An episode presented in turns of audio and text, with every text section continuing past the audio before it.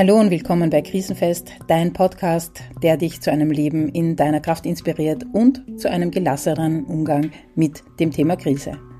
Mein Name ist Rani Gindel und hier dreht sich alles darum, wie du in deine in dir wohnende Kraft findest und deine innere Heldin wächst, wie du Gelassenheit und Vertrauen in dein Leben bringen kannst. Heute stelle ich dir Alexandra Binder im Interview vor. Sie ist Journalistin und beschäftigt sich mit einer gesunden Lebensführung, mit gesunder Ernährung und alles, was ja, unserem Darm gut tut. Wir sprechen allerdings auch darüber, wie sie in ihre Kraft gekommen ist, welches Lebensereignis sie geprägt hat und zu dem Menschen gemacht hat, der sie heute ist. Ein Mensch, der sich von Fehlern und Scheitern nicht abhalten lässt. Ich wünsche dir viel Freude mit dem Interview. Hallo und herzlich willkommen bei Krisenfest. Ich habe heute im Interview die Alexandra Binder. Die Alexandra ist mir begegnet, weil ich sie auf Instagram gefunden habe mit ihrem Autoimmun Lifestyle. Hat mich gleich fasziniert und wir haben uns kennengelernt. Sie ist Journalistin, hat eine chronische Autoimmunerkrankung und beschäftigt sich mit einer gesunden Lebensführung und einer gesunden Lebensweise und möchte das eben auch weitergeben oder gibt das auch weiter. Und heute zum Thema Krise eingeladen. Herzlich willkommen, liebe Alexandra. Schön, dass du da bist. Vielen Dank, liebe Anni. Ich kann äh, diese Blumen nur zurückgeben und muss an dieser Stelle einbringen, äh, wie wir uns kennengelernt haben, dass du mir genauso positiv aufgefallen bist auf Instagram, nämlich äh, mit einem sehr speziellen Zugang zum Thema Yoga. Ich hatte in meinem Leben sehr lange, und da gehen wir gleich in so ein Thema rein, sehr viele Yogalehrer gekannt, die extrem leistungsbezogen waren und bist sozusagen die erste gewesen, die mir in diesem äh, Zusammenhang begegnet ist, die das nicht war. Und das habe ich als sehr, sehr wohltuend empfunden. Das freut mich sehr. Ich würde sagen, wir steigen gleich ein. Wir waren ja schon eigentlich in diesem Thema Krise. Was ist denn deine Definition von Krise oder Krisenfest? Ich würde sagen, eine Krise ist für mich ein kurzzeitiger Stillstand, ein aus dem normalen Leben rausgerissen werden, inklusive, denke ich, einer gewissen Zeitspanne, in der das auch so bleibt. Das heißt, dass man am Moment stillsteht und auch nicht reagieren kann und das Ganze mit einem Gefühl der Hilflosigkeit einhergeht. Und krisenfest zu sein, das heißt für mich irgendwann im Leben auch zu wissen, dass diese Zeitspanne man sich erlauben darf und kann und soll und dass das Leben dann aber wieder weitergehen kann und auch weitergehen wird. Nicht nur kann, sondern auch weitergehen wird. Und nach dieser Zeitspanne, die man sich dann einfach auch, der man sich auch hingeben darf, denke ich, dass man danach in ein Suchen übergeht, in ein Suchen, wie man selbst wieder ganz und heil werden kann. Das bedeutet für mich, krisenfest zu sein, auch in diesem Zustand, zu wissen, man wird nicht ewig darin verharren, auch wenn es sich im Moment so anfühlt, als ob es keinen Ausweg gäbe und als ob es tatsächlich nur mehr Hilflosigkeit gäbe und man äh, sich quasi nur mehr von außen zusehen kann, wie man, wie man leidet. Wenn man überhaupt so weit kommt, dass man sich von außen betrachten kann. Aber das ist eine sehr schöne Definition von krisenfest. Würdest du sagen, du bist krisenfest? Und was glaubst du, macht dich krisenfest? Inzwischen würde ich schon sagen, dass ich krisenfest bin, weil ich doch schon einige recht existenzielle Krisen durchgemacht habe und äh, mittlerweile einfach auch gelernt habe, erstens, dass es weitergeht und zweitens, was mir in solchen Momenten oder in solchen Zeiten einfach auch Kraft gibt und gut tut. Wie hast du herausgefunden, was dir Kraft gibt? Hast du da Sachen ausprobiert oder sind die Sachen zugefallen? Das war ein recht langwieriger Prozess, äh, das rauszufinden. Das muss ich ehrlich zugeben. Ähm, ich wünschte, das hätte schneller funktioniert, aber die Dinge brauchen eben leider manchmal auch ihre Zeit. Und ich habe in meiner ersten Krise nach einem Autounfall, bei dem mein Freund gestorben ist, da war ich gerade mal 24, da habe ich sehr lange gebraucht. Ich habe viel gearbeitet mit Psychotherapeut, aber der essentielle Augenblick, in dem ich es dann gelernt habe, dass mir das nicht wirklich geholfen geholfen hat, war dann, als ich äh, draufgekommen bin, dass es eigentlich nicht besser, sondern eher schlimmer wurde. Ich kann mich noch genau erinnern, ich bin an einem Strand in Griechenland ganz allein gesessen war auf Urlaub mit meinem Bruder, den ich damals wirklich, oder heute noch, damals aber auch sehr eng verbunden war und konnte mit ihm nicht mehr in einem Zimmer schlafen. Also ich konnte so wenig Nähe ertragen, dass ich nicht mal mit einem geliebten Menschen mehr in einem Zimmer schlafen konnte. Und da kam dann an diesem Strand die Erkenntnis, bei vollen Sinnen löse ich diesen Schmerz nicht auf. Ich komme da nicht hin. Diese Erkenntnis, da kam mir dann ein Wort in den Sinn, nämlich Hypnose. Ich habe mich davor nie damit beschäftigt, kam ganz plötzlich und ich wusste, das ist wahrscheinlich mein Weg, weil ich es nicht bei vollen Sinnen konnte. Ich konnte mich dem nicht stellen und ich konnte das nicht auflösen, damit ich wieder durchatmen konnte. War dann wieder in Wien zurück, habe dann ganz schlicht gegoogelt, habe dann tatsächlich herausgefunden, dass es Hypnose als Therapieform tatsächlich gibt. Bin dann bei einem Therapeuten gelandet, nach eigentlich recht kurzer Recherche, der Hypnosetherapie nach Milton Erickson gemacht hat, die ich wirklich nur von Herzen empfehlen kann. Ich habe zehn Jahre lang wirklich gesucht, gesucht, wie kann ich aus diesem Schmerz herauswachsen und herauskommen. Von daher auch meine Empfehlung vorhin zu suchen, einfach nicht aufzugeben, zu suchen, weil es für jeden stellt sich der Weg anders dar und jedem hilft was anderes. Es ist einfach unglaublich individuell. Aber ich bin da reingegangen in diese Praxis und war nach nur einer Sitzung bin ich grinsend da rausgegangen und äh, waren so viele Steine leichter als davor. Und da habe ich gewusst, das lohnt sich und das ist mein Weg. Und ich habe lang gebraucht, ihn zu finden. Aber ich habe ihn am Ende doch. Interessant, dass du den Milton Erickson erwähnst. Mediationsausbildung ist mir der begegnet und ich war total fasziniert und ich hatte den vergessen. Ich glaube, ich nur irgendwo ein Buch haben. Ja, es war, ich finde den also ganz, ganz toll, unglaublich, ja. weil es einfach so eine positive Herangehensweise ist. Also ich habe Therapie viel erlebt mit in der Vergangenheit sein und auch darüber zu sprechen und das nochmal zu durchleben in irgendeiner Form. Und ich habe wirklich viele Dinge versucht. Ich bin damals in diese Praxis rein und habe gesagt, so ich will nicht über die Vergangenheit reden. Ja, ich möchte es nicht mehr. Ich habe genug geredet über die Vergangenheit. Ich möchte einfach in eine Zukunft sehen können. Das war auch so eine ganz klare Erkenntnis. Und genau das dann passiert in, in dieser Form der Therapie. Ich habe auch jahrelange Gesprächstherapie hinter mir.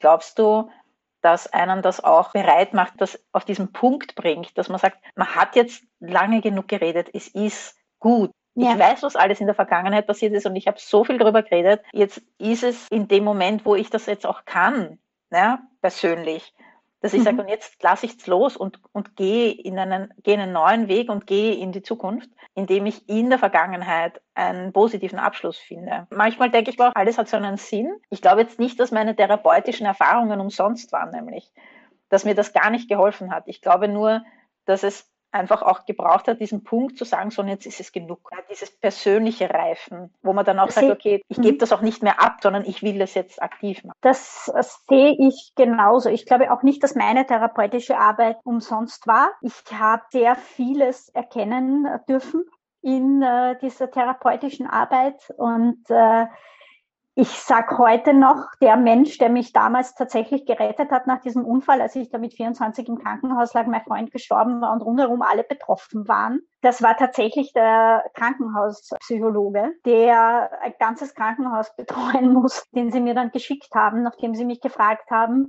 weil der Mensch einfach nicht direkt betroffen war und es ein fantastischer Therapeut zusätzlich noch war. Das hat mir jedenfalls geholfen und auch unterschiedliche Therapieformen kennenzulernen. Das hat mir auch geholfen. Es hat mir geholfen zu erkennen. Es hat mir aber nicht geholfen, tatsächlich wieder richtig ganz und heil zu werden. Das hat dann tatsächlich die Therapie äh, nach Milton Erickson wirklich gebracht. Das andere hat mir Erkenntnis gebracht, aber nicht heil werden. Ich glaube, es braucht beides. Es braucht ich glaube die Erkenntnis. Auch, dass es beides braucht. Und Klar. ich glaube, die Erkenntnis macht einen dann bereit zu heilen. Das glaube ich auch. Was ich mir halt auch wünschen würde in Therapie generell, ist, dass Humor mehr Platz findet. Definitiv. Das habe ich gemerkt, auch eben bei dem letzten Therapeuten, dass mir das unglaublich geholfen hat. Also dessen Humor war für mich auch echt so lebensbejahend und so lebensrettend einfach auch. Ich musste einfach so oft lachen bei dem. Also Lachen trägt irrsinnig viel auch, auch bei, wieder heil zu werden. Sich das auch zu erlauben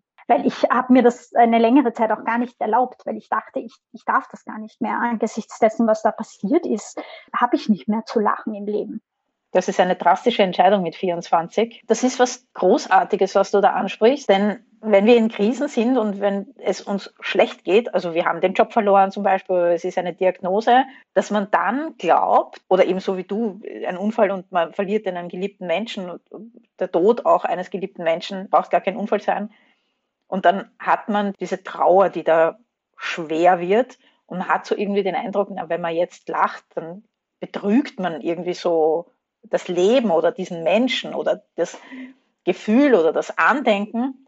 Mhm. Und das ist überhaupt nicht wahr, weil einige Menschen jetzt verloren schon und das, wo ich sicher sein kann, was sie nicht wollen, ist, dass wir nicht mehr lachen und dass das Leben nicht mehr auch einfach schön sein kann. Und ich habe ja Lach-Yoga auch ausprobiert. Es ist nicht unbedingt meine Form, aber Lachen ist ja grundsätzlich eine extrem positive Therapieform auch, um den Körper zu entspannen, um die Atmung zu entspannen. Um, mhm.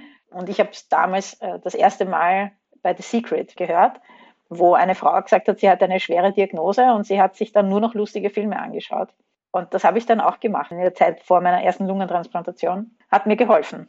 Auch. Das glaube ich, das glaube ich absolut. Ich konnte mir lange Zeit auch keine Filme ansehen, die, äh, die in irgendeiner Form von existenziellen Krisen gehandelt haben. Ich konnte es gar nicht. Ich wollte es auch gar nicht. Und das war auch okay für einen längeren Zeitraum sogar. Also das war okay, dass ich nur happy Geschichten anzusehen von außen, weil es auch so eine Art Fluchtmöglichkeit einfach war. Ja.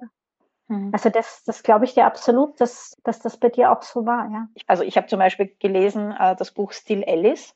Ich könnte mir mhm. den Film nicht anschauen, weil mich das Buch schon so mitgenommen hat. Mhm. Aber das Buch war dermaßen gut, das habe ich verschlungen, weil ich einfach, ich glaube, es hängt auch darauf an, was für ein Lerntyp du bist, wie du Inhalte aufnimmst. Und wenn ich etwas sehe, das berührt mich so dermaßen, mehr als wenn ich es lese, auf eine andere Art und Weise, oder wenn ich es höre, ich halte das nach wie vor nicht aus. Das geht ja. mir sehr, sehr ähnlich. Ja, ja. ja. Ich denke mal, ich habe genug in meinem eigenen Leben. Ich brauche das gar nicht im Kino. Ja, ja super, unglaublich. Ich habe am Anfang unseres Gesprächs schon gesagt, ich glaube, das hat heute eine andere Richtung und es hat eine andere Richtung. Ich komme trotzdem zur Spur zurück.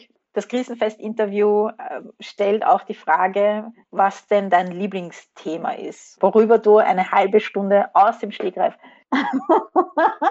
also alle, alle Leute, die ich kenne und die mich mögen, würden sagen, es ist das Thema Ernährung. Und nachdem ich mich mittlerweile auch selbst mag, kann ich das bestätigen, es ist das Thema Ernährung.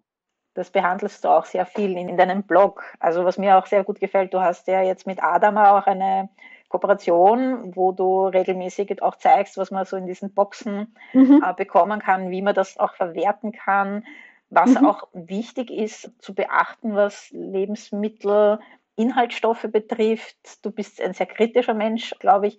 Wie lange beschäftigst du dich schon mit diesem Thema? Ich beschäftige mich mit diesem Thema sicher schon seit 20, 25 Jahren. Ich bin ja ursprünglich auf einem Bauernhof aufgewachsen. Also meine Großeltern waren ja noch Bauern. Meine Mama hat dann verweigert, den Betrieb zu übernehmen, recht erfolgreich verweigert, weil sie keine Bäuerin mehr sein wollte. Und aber ich habe es halt noch mitgekriegt. Ne? Ich habe die Tierhalter noch mitgekriegt. Ich habe noch mitgekriegt äh, die Schlachtungen der Tiere, wo es tatsächlich nur vom Stall in den Hof ging und nicht äh, zigtausend Kilometer. Ich habe auch mitgekriegt, dass die Tiere wirklich nose from nose to tail verwertet wurden. Das war ganz normal. Heute ekeln sich die Leute einfach vor ihnen rein. Damals war das ganz normal und man wusste auch, äh, dass das sehr nährstoffreiche Teile des Tiers sind. Und äh, ich glaube, da liegt auch viel äh, Wurzel von Krankheit, dass wir einfach sehr viel industriell verarbeitetes Essen einfach zu uns nehmen und vor allem auch sehr schnell. Es nimmt sich keiner mehr Zeit für Essen, weder fürs Zubereiten noch fürs tatsächlich dann äh, Genießen.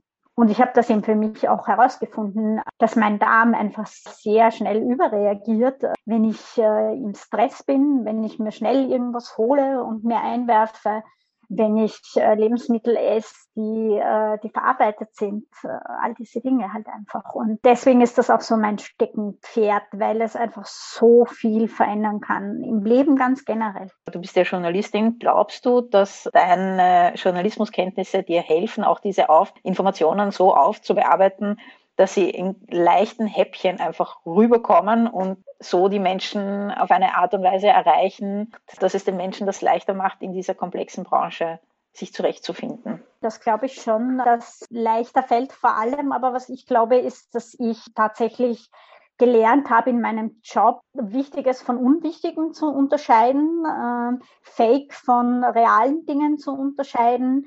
Da ist die Menge an Informationen halt einfach extrem groß. Und wenn ich da ein bisschen äh, ein verbindender Teil sein kann, indem ich dann Dinge einfach schon vorab unterscheide, weil ich das eben gelernt habe, dann ist das, glaube ich, schon eine Hilfe. Ja. Wobei äh, es halt einfach auch schon ganz, ganz tolle Apps dafür gibt, äh, mit denen man die Inhaltsstoffe scannen kann und ähnliches. Stimmt, aber man muss trotzdem davon erfahren, dass es das gibt. Ja. Schon festgestellt in meiner Bubble, ich denke mir oft, puh, dieses Thema, das ist schon so oft besprochen worden. Mhm. Und dann merke ich, es gibt noch immer Leute, die einfach genau diese Informationen nicht haben. Und das mhm. ist so das Sprungbrett in den nächsten Schritt. Ja, weil oft merken wir gar nicht, welche Nährstoffe uns fehlen zum Beispiel oder wir bringen es nicht in Verbindung mit dem Essen. So wie du sagst, es ist alles schnell, es wird alles günstiger, es wird alles fertig schon äh, hergerichtet. Ich meine, ich muss sagen, ich bin auch jemand, ich mag zum Beispiel gerne die selbstgemachten Gnocchi und dann denke ich mir, was kann denn da drinnen sein?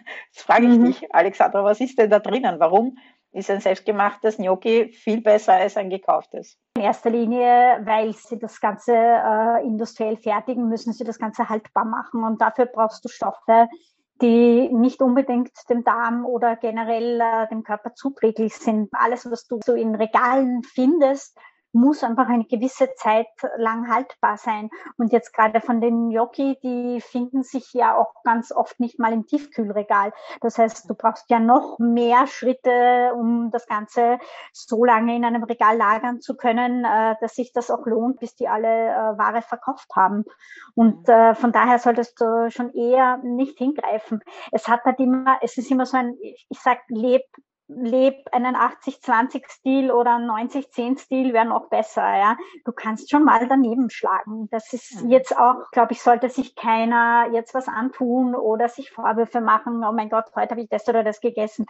Solange es der große Teil ist, mit dem du deinem Körper was Gutes tust und mit dem du selber was herstellst, indem du gute Nahrungsmittel verwendest, wo du die Quelle kennst, dann ist das schon okay, mal daneben zu hauen. Ja? Also, weil das Ganze soll ja auch nicht den Stress ausarten. Ich sehe das aus diesen ganzen amerikanischen Bloggerinnen heraus, aus diesen Blogs heraus, wie stressig das zum Teil einfach auch werden kann, weil dann beginnt so eine, eine ganz ungute Spirale aus Selbstvorwürfen und jetzt ist es eh schon legal und jetzt kann ich eh schon, weil ich habe eh wieder daneben geschlagen. Das sollte halt einfach nicht entstehen. Also Ernährung sollte auch nicht den Stress ausarten, weil dann bewegst du wieder das Gegenteil von dem, was du eigentlich möchtest. Jetzt bin ich zum Beispiel zu Hause, bin ja äh, auch chronisch krank und bei mir hat sich das einfach so ergeben und ich könnte jeden Tag kochen.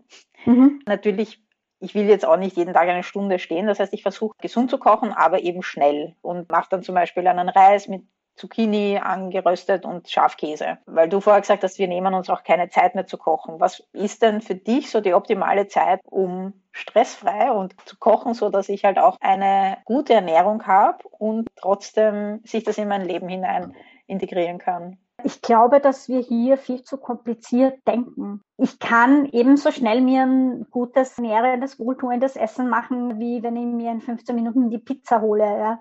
Also ich habe immer gesagt, wenn ich gar keine Zeit habe, dann schmeiße ich einfach eine Hühnerkeule ins Rohr rein, schnippel ein bisschen Gemüse dazu, schneide ein paar Kartoffeln dazu, schalte ein und in 15 Minuten ist das Ganze fertig. Ein bisschen mhm. Würzung, ein bisschen Olivenöl fertig. Das braucht nicht länger im Rohr. Es ist einfach so, ja. Mhm. Und dann gibt's auch noch ganz tolle Utensilien heute, also Kochutensilien heute, die mir persönlich das Leben, auch gerade wenn es mir jetzt nicht gut ging mit meiner Krankheit oder so, extrem erleichtert haben. Ich bin da ein, ein ganz großer Fan des sogenannten Instant Pot. Das ist ein Druckkochtopf, den du einfach in eine Steckdose steckst. Da mhm. kannst du tatsächlich Gemüse, Reis reinschmeißen, einschalten, brauchst dich nicht mehr drum zu kümmern, kannst deine Dinge tun, kannst einen Spaziergang machen, wenn du heimkommst, hast du Essen. Das sind einfach Utensilien, die für mich persönlich echt unbezahlbar sind. Da kann ich ein Essen machen und es macht sich quasi von selber. Und ich habe trotzdem was Nährendes, Wohltuendes. Ich glaube, eben um nochmal auf den Ausgang zurückzukommen, wir dürfen nicht ganz so kompliziert denken, wie wir oft denken. Du kaufst dir Kochbücher, in denen du eine Stunde, eineinhalb irgendwie dann stehst bei einem Rezept. Das ist nicht alltagstauglich, schon gar nicht, wenn du Kinder in Familien ist das ja nochmal ein ganz anderes Thema. Ja. Deshalb glaube ich, dort sollte man sich nicht abschrecken lassen, sondern wirklich zu so Basics zurückkehren. Ja. Es hat immer schon Gerichte gegeben, die schnell gemacht wurden. Gerade unsere Generation haben die Mütter noch immer vor sich. Also meine Mutter ist, glaube ich, den halben Tag in der Küche gestanden, um unser Essen zu machen. Das kannst du gern machen, mal an einem Wochenende oder so, aber in, in zeitgemäß ist das nicht mehr. Das passt einfach nicht mehr in unser Leben, dass wir so lange stehen am Herd. Mhm. Aber du kannst trotzdem ein gutes nährendes Essen herstellen. Ja. Also ich habe keine Zeit. Das ist immer so eine Ausrede vor sich selbst. Es gibt Mittel und Wege, in denen du in sehr kurzer Zeit echt gutes Essen machen kannst. Ich habe da seit Jahren das Kochbuch von Jamie Oliver, die 15 Minuten Menüs. Da ist manchmal nicht immer alles zu Hause, aber dann lasse ich es einfach weg, dass ich jetzt nicht zu Hause habe oder ersetze den Koriander habe ich jetzt immer getrocknet zu Hause und dann setze ich ihn halt mhm. halt einfach ein bisschen in Wasser an, mhm. er nachher auch wieder weich und ja, so versuche ich mir zu helfen oder eben Tiefkühlkräuter. Ich habe mit einer TCM-Spezialistin geredet, die sagt, wo Tiefkühl geht gar nicht. Da mhm. Ayurveda sagt, Tiefkühl geht schon. Ich denke mal, eben so wie du sagst, es, ist, es muss für dich passen. Und bevor man sich die Tiefkühlpizza reinhaut, dann eben Tiefkühlgemüse zum Beispiel mit einem Stück Fisch oder, mhm. oder Tofu kann man ja auch, je nachdem, ob man sich jetzt vegetarisch oder vegan ernähren möchte, ich glaube, es geht um Dogmen. Also ich glaube, mhm. es geht überall im Leben darum, nicht dogmatisch zu sein. Ich habe drei Monate lang eine sehr strikte Auslassdiät gelebt, die in Amerika sehr propagiert wird, wo du wirklich ganz viele Dinge weglässt. Bin dann aber für mich draufgekommen, dass ich das halt doch für sehr dogmatisch empfinde und dass es mich auch stresst. Also deswegen sage ich auch, wenn du 80, 20 oder 90, 10 lebst, ist das auch in Ordnung. Jeder Dogmatismus stresst einfach, weil du kannst deinen Körper entlasten, wenn du gleichzeitig gestresst bist. Das mhm, funktioniert das nicht. Das geht auch nicht zusammen. Ich habe tausend Ernährungsstile durch. Ich habe äh, lange äh, Jahre vegetarisch gelebt und esse jetzt wieder Fleisch und Fisch aus Quellen, die ich kenne. Dogmatismus ist mein Stichwort. Mag es nicht dogmatisch, wenn es um Ernährung geht, weil jeder muss rausfinden, was ihm selber gut tut. Ja, stimmt. Du hast gesagt, du hast sehr viele Ernährungsstile und Sachen ausprobiert.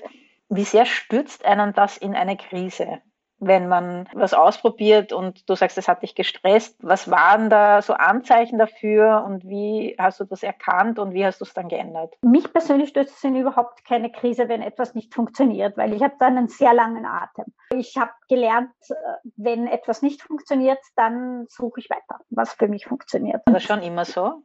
Kann ich jetzt sogar gar nicht sagen. Ich glaube, in meiner Kindheit oder Jugend war es nicht so, aber nach dem Unfall hat sich das, glaube ich, als Lernprozess einfach ergeben, dass ich da zu suchen begonnen habe. Dann aus meinem Job heraus wurde das nochmal stärker. Natürlich, wenn du gut recherchierst, dann äh, musst du dir auch tausend verschiedene Quellen ansehen und sehen, was ist davon wahr und was ist davon nicht wahr und was ist seriös und was ist unseriös. Ich glaube eben auch, dass Aufgeben nicht mein Ding ist. Also ich suche dann einfach weiter. Und, aber dieses Gefühl, das stresst mich jetzt. Das habe ich insofern gemerkt, indem man ja hofft, dass der eigene Zustand sich bessert und das aber gar nicht eingetreten ist, sondern eher schon aufgestanden bist mit dem Gefühl, ah, okay, was, was muss ich heute wieder einkaufen? Was kann ich essen? Was darf ich nicht essen? Das stresst einfach total. Ja? Also das ist etwas, was mich verrückt gemacht hat. Es gibt Leute, die können sich super an Pläne halten, aber wenn einem das stresst, dann muss man das einfach auch aufhören. Ja? Und es ist auch okay, das aufzuhören. Ich habe schon gefastet sieben Tage lang und zum anderen Zeitpunkt wusste ich nach drei Tagen, es geht nicht mehr. Ende. Ja. Ich glaube, da geht es dann darum, sich selbst keine Vorwürfe zu machen oder nicht in diese Spirale zu gehen von ich habe das nicht geschafft jetzt oder so vielen hat es geholfen und mir nicht. Weil wir sehen ja immer nur die Fassade von außen. Ganz oft sieht es dahinter ganz anders aus. Ja. Jetzt kann man sich die ganzen Foodblogger anschauen mit ihren wunderbaren Hochglanzbildern, die sie da machen von ihrem Essen. Und wenn du das dann selber nachkochst, dann weißt du ganz genau, das sieht in Wirklichkeit nicht so aus. Und es ist aber auch okay, dass es nicht so aussieht. Es ist so eine Art Blendung einfach. Auch diese Leute haben schlechte Tage und haben Tage, wo es ihnen nicht gut geht. Nur die präsentieren sie dir natürlich nicht auf Instagram mehr. Schade eigentlich. Schade, ja. Wird so einen ganzen Blick geben auf die Person eigentlich und aufs echte Leben. Ich meine, ich glaube, es geht auch jetzt schon ein bisschen mehr in diese Richtung, so Hashtag mehr Realität auf Instagram zum Beispiel. Mm. Nichtsdestotrotz lebt das ganze Ding halt auch von Hochglanz und von schönen Menschen, die sich da in ihrer gefilterten Schönheit präsentieren. Aber da muss man einfach mal durchsteigen geistig, dass das nicht die Realität ist. Und das sage ich ja. dann auch immer wieder. Das ist nicht die Realität. Und wenn einem persönlich dann eben irgendein Ansatz nicht hilft, dann ist das auch okay, weil wir sind individuell. Mhm. Dann ist das eben so, ja. Dann gehst du halt zum nächsten und schaust dir das nächste an, ja. ja. Aber nicht mit Biegen und Brechen dann weitermachen oder was durchziehen, weil man sich denkt, ich muss das jetzt schaffen, weil das der oder der oder der auch geholfen. Mhm. Ja. Na, du bist ja Individualistin. Scheitern als Teil des Lebens akzeptieren. So ist es. Außerdem Scheitern, Scheitern, ich, ich würde es gar nicht das Scheitern sehen habe das jetzt als plakativen Begriff gewählt. Man fühlt sich oft gescheitert, das schon, mhm. ja, da hast du schon recht. Aber über diese Schwelle muss man einfach einmal drüber gehen. Und mhm. dann weißt du, dass du nicht scheiterst, sondern dass es einfach ein ewiges Entdecken ist. Ein ewiges Suchen und Entdecken, was einem gut tut und wie es einem gut geht. Also ich habe das Wort Scheitern jetzt verwendet. Und das ist etwas, wovor viele Leute Angst haben. Gibt es mhm. was, wovor du Angst hast, was dir ein unangenehmes Gefühl gibt? Und wie gehst du damit um? Ah, ich habe einen, hab einen riesengroßen Haufen Ängste, wie vermutlich jeder Mensch, aber keiner wird es zugeben. Meine größte Angst ist ganz sicher die Angst vor dem Leiden. Also ich habe keine Angst vor dem Sterben. Ich habe einen Menschen gehabt, der in meinen Armen gestorben ist, damals bei dem Autounfall. Und ich wusste, der stirbt jetzt das ist ja die große Angst, die die meisten Leute haben. Ich habe keine Angst vorm Sterben, ich habe Angst vorm Leiden. Also tatsächlich auch sowas wie in einem Körper gefangen zu sein, mit einem sehr klaren Geist in einem Körper gefangen zu sein, der Schmerzen leidet, das macht mir Angst. Und ich kann nichts mehr daran verändern ja, ich glaube, die Hilflosigkeit ist das, was uns am meisten schreckt. Ja, und Hilflosigkeit dieses, ist, ist ja. absolut genau dieses, das ist genau dieses Wort. Das habe ich damals bei meinem Unfall eben zum ersten Mal erlebt. Ich bin quasi davor durchs Leben gelaufen, habe einfach alles mitgenommen, links und rechts, was ging. Und in dem Moment war ich dann total hilflos. Ne? Ich habe immer etwas verändert in meinem Leben, wenn es mir nicht mehr getaugt hat. In so einem Moment kannst du aber nichts mehr verändern. Du kannst es nur geschehen lassen. Und das ist unheimlich schwierig, finde ich das Leben geschehen lassen ist extrem schwierig. Mhm. Egal, ob da jetzt Leid ist oder, aber es, also für mich ist ja Krise etwas, was mir ständig begegnet. Also ich sage auch schon minimale Sachen, die mich unangenehm fühlen äh, lassen, wo ich sage, uh, kurze Krise. Und das kann ich nicht verändern. Ich kann es nur annehmen. Ich kann hineingehen und sagen, okay, jetzt ist es so.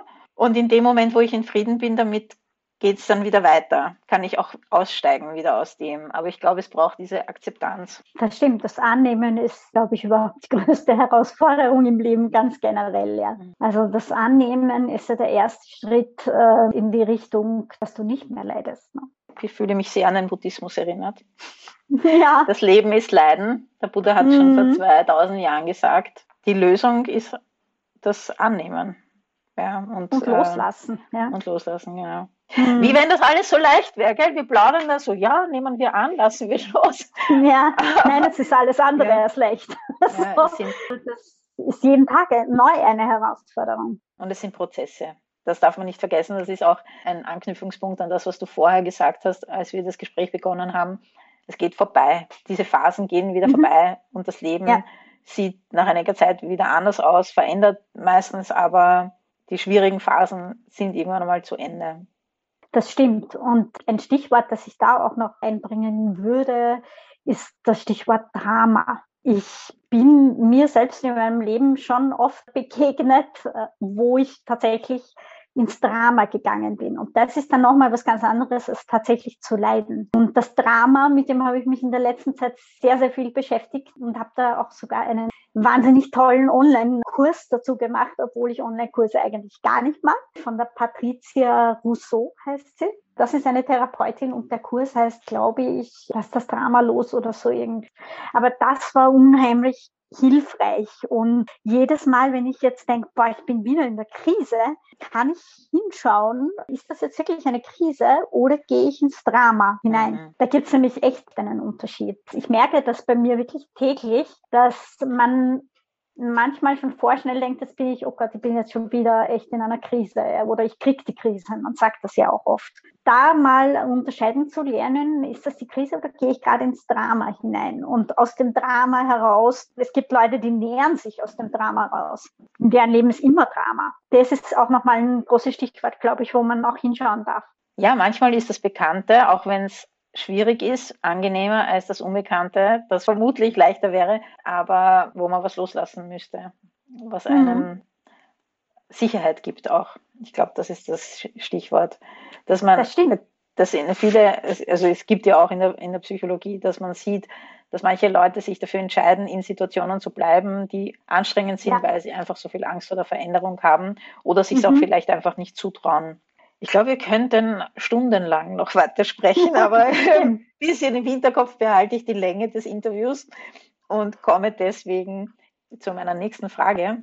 Stell dir vor, ich bin eine gute Fee, lalalala, viel Feenstaub und ich sage, ich schnippe mit den Fingern und du hast eine Eigenschaft, die du jetzt von mir bekommst. Welche wünschst du dir? Ich würde mir wünschen, ein bisschen weniger verantwortungsvoll zu sein. Ich, okay, übernehme, ich, über, ich übernehme gerne äh, für alles Mögliche, was passiert, die Verantwortung oder fühle mich verantwortlich dafür, dass das jetzt passiert ist. Das würde ich mir wünschen von einer Fee, nicht mehr mich so verantwortlich zu fühlen. Ein bisschen mehr Verantwortungslosigkeit. Jawohl.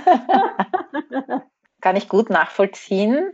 Habe ich gelöst, indem ich mehr bei mir geblieben bin das ist genau meine Aufgabe, glaube ich, noch, dass ich mich da noch mhm. verändern darf, dass ich tatsächlich auch mehr bei mir bin. Ja. Ich, ich versuche immer äh, zu schauen, dass es allen anderen gut geht, aber da bleibt man halt auch selbst dann und wann auf der Strecke. Ich glaube, das geht auch gar nicht. Vor ungefähr einem Jahr, das hat mich erlöst aus meinem größten Drama zu der Zeit. Not my monkeys, not my circus. Und das ist um unglaublich hilfreich, ja. wenn ich so sage, ist das jetzt irgendwas, was ich dirigieren kann? Nein, dann mhm. gehe ich, weil mein Zirkus hat eh genug Affen. Ja, auch. Und dann, dann, dann sage ich, tut mir jetzt sehr leid, meistens in Zusammenhang mit einer Person, kann ich irgendwas tun? Nein, okay, dann gehe ich. ja, mhm. äh, wenn mhm. ich was machen kann, gerne, aber das ist jetzt auch nicht meine Baustelle. Ja. Das stimmt da kann ich jetzt auch aktiv oder überhaupt in irgendeiner Art und Weise nichts tun, um das zu verändern. Dann kann ich auch ohne schlechten Gewissen nämlich gehen. Also das großes Lebensthema sogar geändert. Distanz ist da auch ein, eine gute Sache, mhm. weil Distanz ist nicht immer schlecht. Ich versuche auch stärker mich zu distanzieren, wenn ich eben sehe, das ist dein Drama und zieh irgendjemanden hinein, wenn du jemanden brauchst, aber nicht mich. Ja da gibt es eigentlich auch recht viel, wenn ich arbeite ja mit Klangschalen zum Beispiel und auch energetisch, da passiert es mir eigentlich immer wieder, dass ich merke, dass extrem viel Energie freigesetzt wird in der mhm. Behandlung mhm. äh, bei den Menschen. Und mein erstes ist halt, bevor ich anfange, dass ich sage, bevor der überhaupt noch bei mir reinkommt, dieser Mensch, ist, dass ich sage, also die Frau, eigentlich arbeite ich nur mit Frauen, ähm, das ist jetzt meins und da soll auch nichts rein, was mir schadet.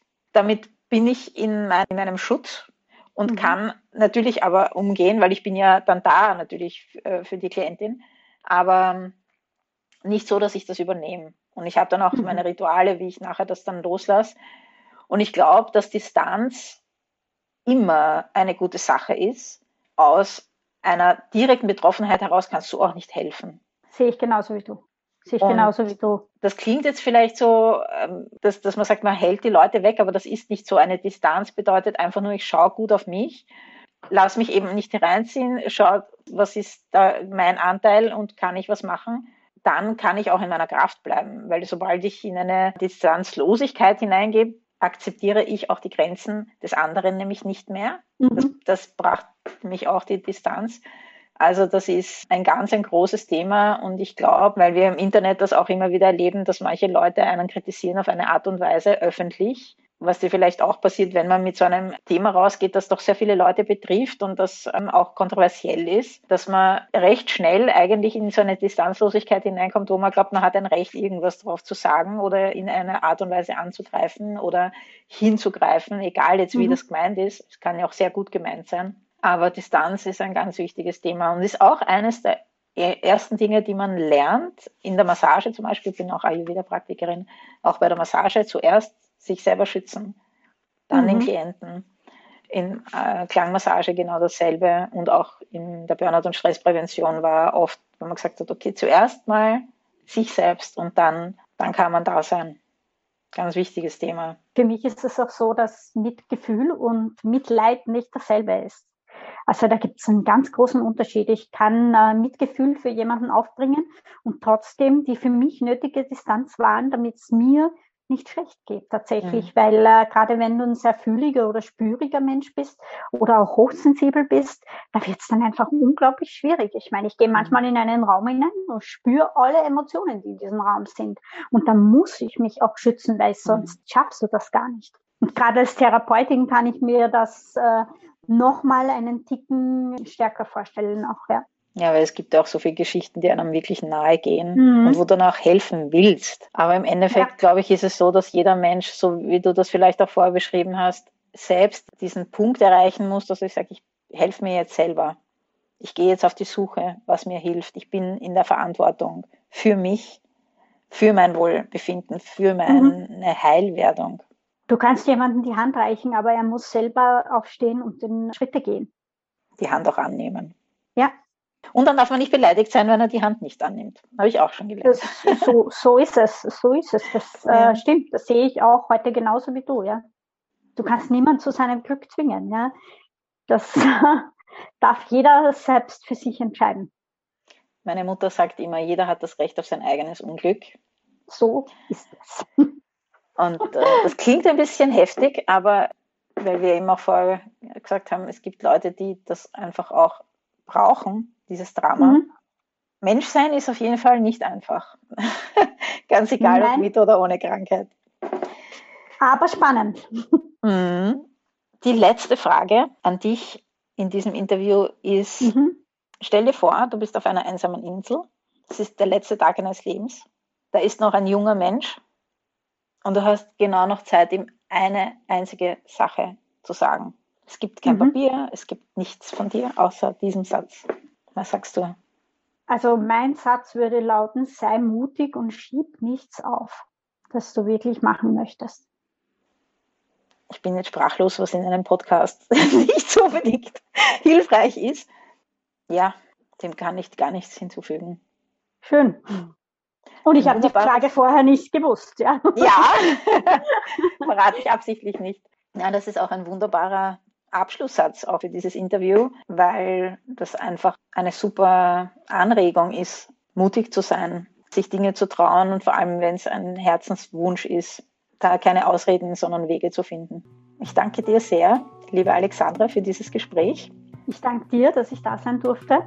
Es hat mich wirklich sehr gefreut. Vielleicht sind wir da oder dort ein bisschen abgeglitten. Aber das kann ja trotzdem interessant für Menschen sein, sehr interessant sein. Das war alles geleitet, bin mir sicher. Super. Schön, dass du noch zuhörst. Ich hoffe, dieses Interview hat dir gefallen und du konntest dir viel mitnehmen zum Thema mit Stress umgehen, Krisen überwinden und gesund ernähren. Wenn du mehr zu Alexandra wissen willst, schau auf ihre Website und wenn du mehr zum Thema Krisenfest wissen möchtest, dann schau auf www.wirsindkrisenfest.com.